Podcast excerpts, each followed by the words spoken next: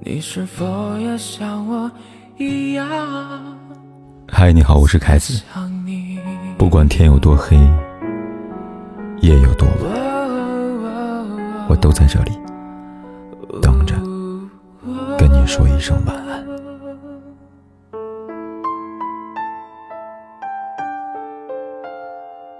这两天到处都在传硅谷渣男的八卦，大家看了没有？很多人生气。认为硅谷渣男比林生斌还渣，其实从头到尾，不是渣或者不渣的问题，而是关乎两性差异和人性幽冥的问题。整个故事来龙去脉是这样的：男主于先生和女主邓女士都是高知北邮校友，后到美国留学，二人结婚二十年，在美生了一儿一女。于先生在硅谷上班，邓女士在脸书工作。精英中产夫妻都在美国互联网大产就职。二零二零年八月份，邓女士不幸的患上胃癌，不知出于怎么样原因，怕父母担心或者其他的，她并没有告知在西安生活的父母。二零二一年的春节，邓女士的病情急剧恶化，这时候她才跟父母说，二零二一年的二月、三月份，邓女士的父母着急赶到美国，仅在两个月后的二零二一年的五月份，邓女士。就撒手人寰。据说邓女士去世之后，所在公司为她补发两百万美元的抚恤金，以及十年期二分之一的薪水。如果消息属实，这意味着在美奋斗多年的邓女士有着丰厚的遗产。只可惜她去世前三天，弥留之际，她丈夫于先生让她火线加入美国国籍。根据美国的相关法律规定，邓女士的财产将归于丈夫跟孩子，和父母没有半毛钱关系。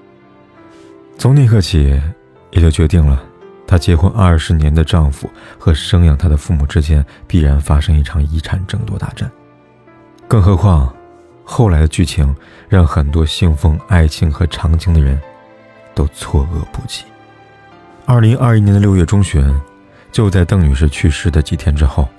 于先生拿到他的死亡证明，以此证明自己单身的身份，开始在国内婚恋网站上寻找合适的女人，当第二任妻子。这件事情上，思维感情完全细化的于先生，那堪称一个稳准狠。八天后确定人选，九天交流熟悉之后，他就在跟上海工作的新太太，通过网络注册登记，跨国火线结了婚。随后，年仅二十六岁的新太太以家属身份前往美国，并很快怀了孕。这一切安排就绪，距离邓女士撒手人寰不过短短两个月的时间。而这时，邓女士的骨灰还没有安葬，被于先生埋在他们家的院子里。这时候，邓女士的父母，也就是于先生的前岳父岳母，因为女儿没有安葬，美国疫情严重回不了国，也没有分到女儿遗产。等好多原因，一直滞留在前女婿家里。他们痛苦于独生女的死亡，对于前女婿的薄情非常不满。女儿没有了，女婿不愿意分遗产，他们晚年的生活和养老怎么办呢？娶了新人，马上又再当爸爸，志得意满的于先生和失去独女、老无所依、满怀心中的愤恨的邓女士的父母矛盾继续恶化，直到最后。这事演变成了两位老人要前女婿必须给钱，而于先生动用美国法律，对前岳父母下达逐客令，一个月内必须搬走。两位老人极其心寒，就以向美国当地华人求助的方式，曝光了于先生的自私和薄情。这可能在推崇自由跟民主的美丽国没有掀起多大的浪花，但在信奉长情跟孝道的国内，却掀起了轩然大波。甚至于邓女士的北邮大学同学也看不下去了，纷纷出来爆料。很多网友看到之后都表示震惊。有人说：“天哪，这家伙简直比林生斌还渣呀！”前妻尸骨未寒，他就火速找新欢，独吞全部家产，翻脸不认人，赶走前岳父母，心可真够狠的呀！有人说：“一日夫妻百日恩，二十年的夫妻，何至薄凉至此呀？”在众人的纷纷谴责当中，身在美国的于先生本人不得不站出来回应这件事情。他主要说这么几点：第一，他跟前妻非常恩爱幸福，但最终被癌症打败，他非常心痛，随后开始新生。第二，前妻去世之后，痛苦万分的他抱着对未来一丝不确定跟希望，结识了第二任妻子，九天后火线结婚。第三，前妻希望他能够幸福，一双儿女也非常支持他再婚，所以关于再婚，他并没有太多道德负担。第四，对于前岳父岳母，他曾答应以每年支付一笔养老金的方式资助两位老人养老，直到他们百年之后。之所以这么做，是因为他听到前妻说过，前岳父爱炒股，赔了不少钱。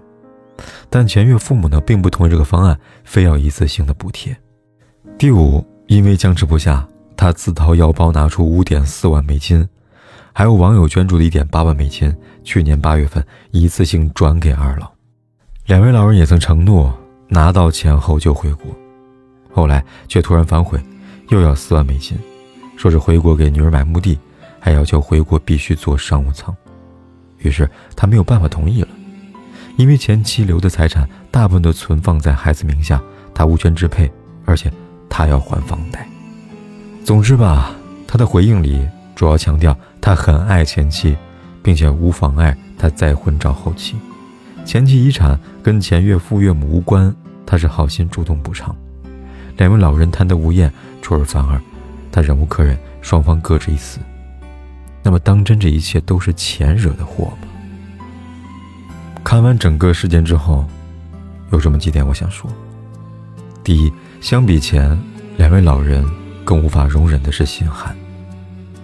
相信我们还记得林生斌的翻车事件吧？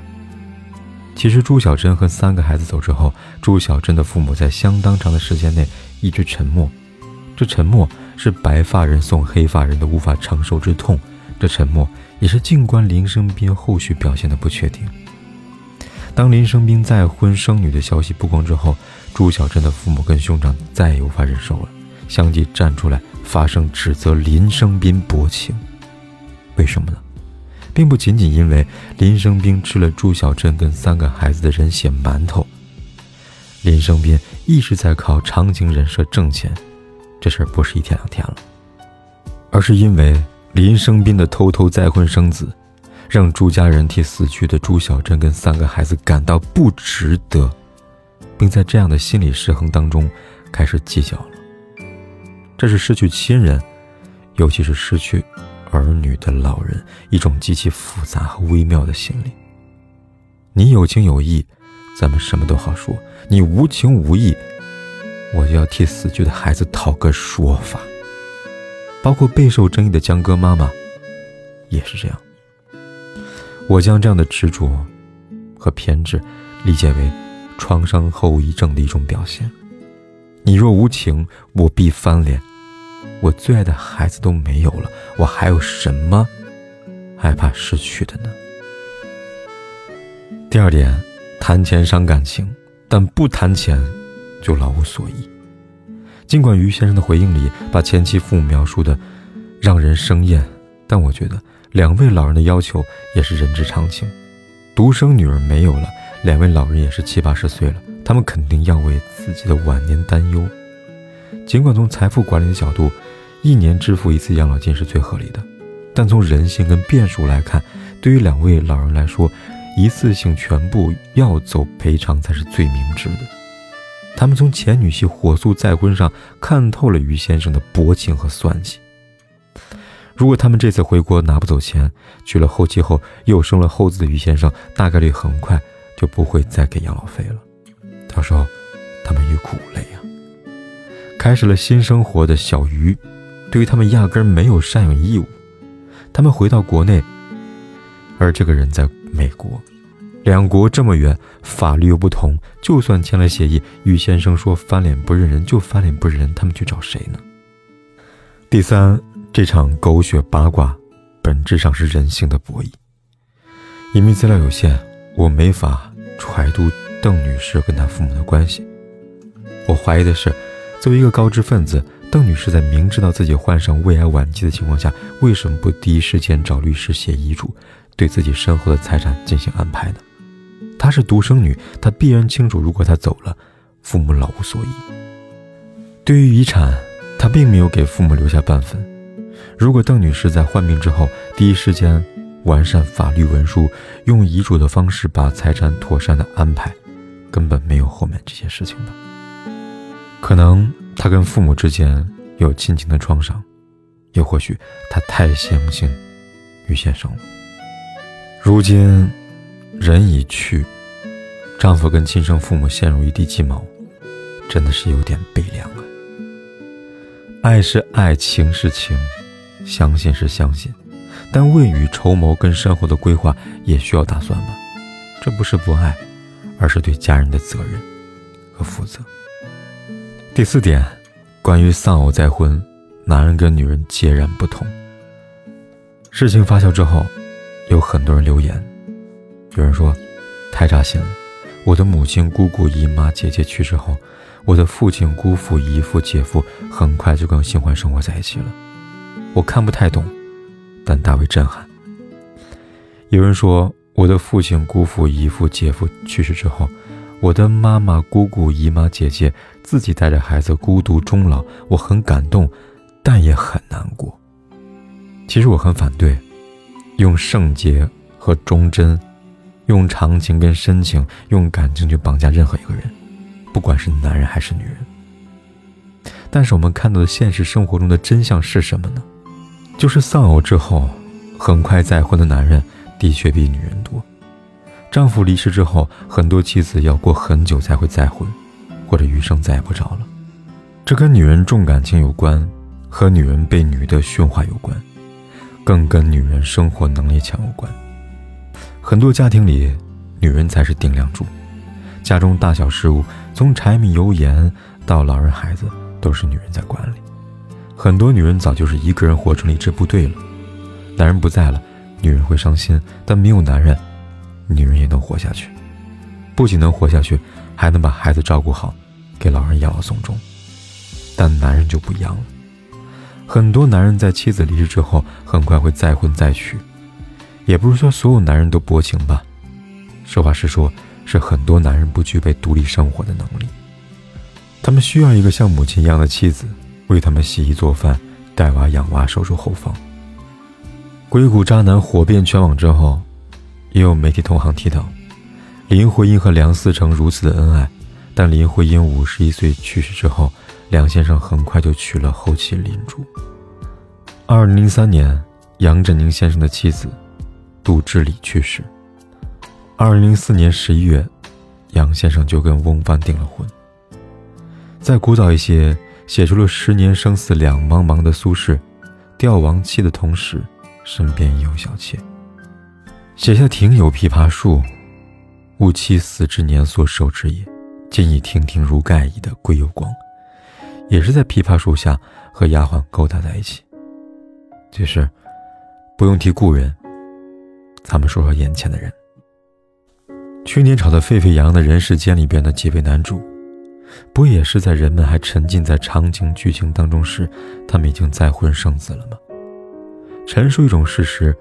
我并不反对任何人在不伤害他人的情况下开始新的生活，寻找新的幸福。我们透过这种比较，要看见两性的差异。女人爱沉浸于过去，而男人多着眼于未来。女人和男人相比，更容易委屈自己，成全他人，活得沉重，而忘记了追求个人的幸福。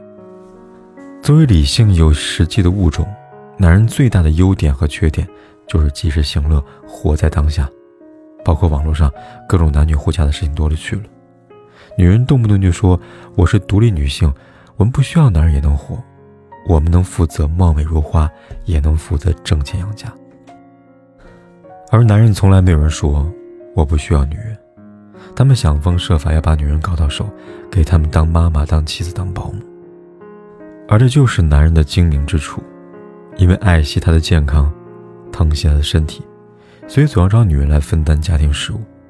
因为看透世事无常，而活在每一个当下，所以从来不对旧人旧物过分的留恋。男女两性有着太大差异，在学会幸福这点上，女同胞们该好好的向男同胞们来学习，好好爱自己，好好照顾好情绪和健康，还有开心活在当下的每一天。相爱变成猜忌怀疑的烂游戏，规则是要憋着呼吸，越靠越近，但你的温柔。是我唯一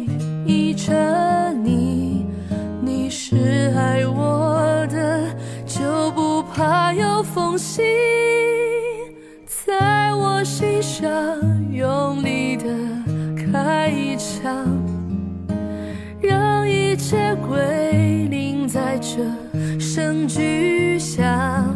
如果爱是说什么都不能。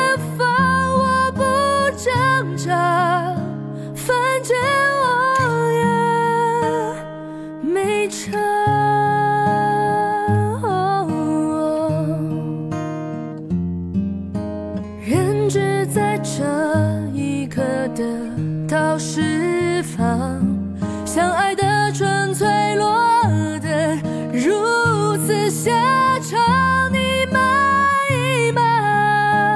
我们都别说谎。